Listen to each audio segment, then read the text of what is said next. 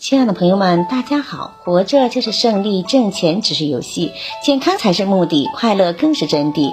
欢迎收听水晶姐姐讲故事。今天的故事名字叫《毛毛虫变样了》。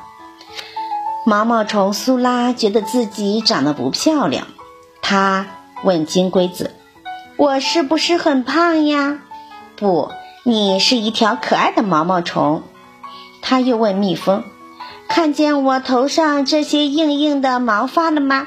会不会很可怕呀？不，你是一条漂亮的毛虫。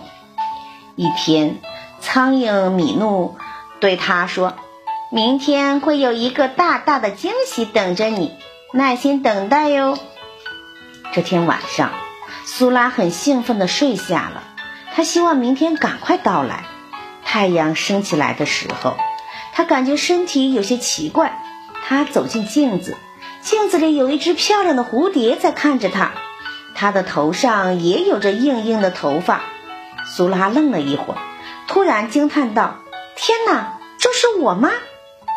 在一年的三五月份，春夏两季之时，毛毛虫会先慢慢的变成蛹，蛹不吃也不动。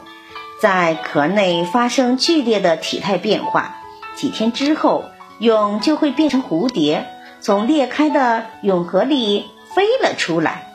感谢收听，再见。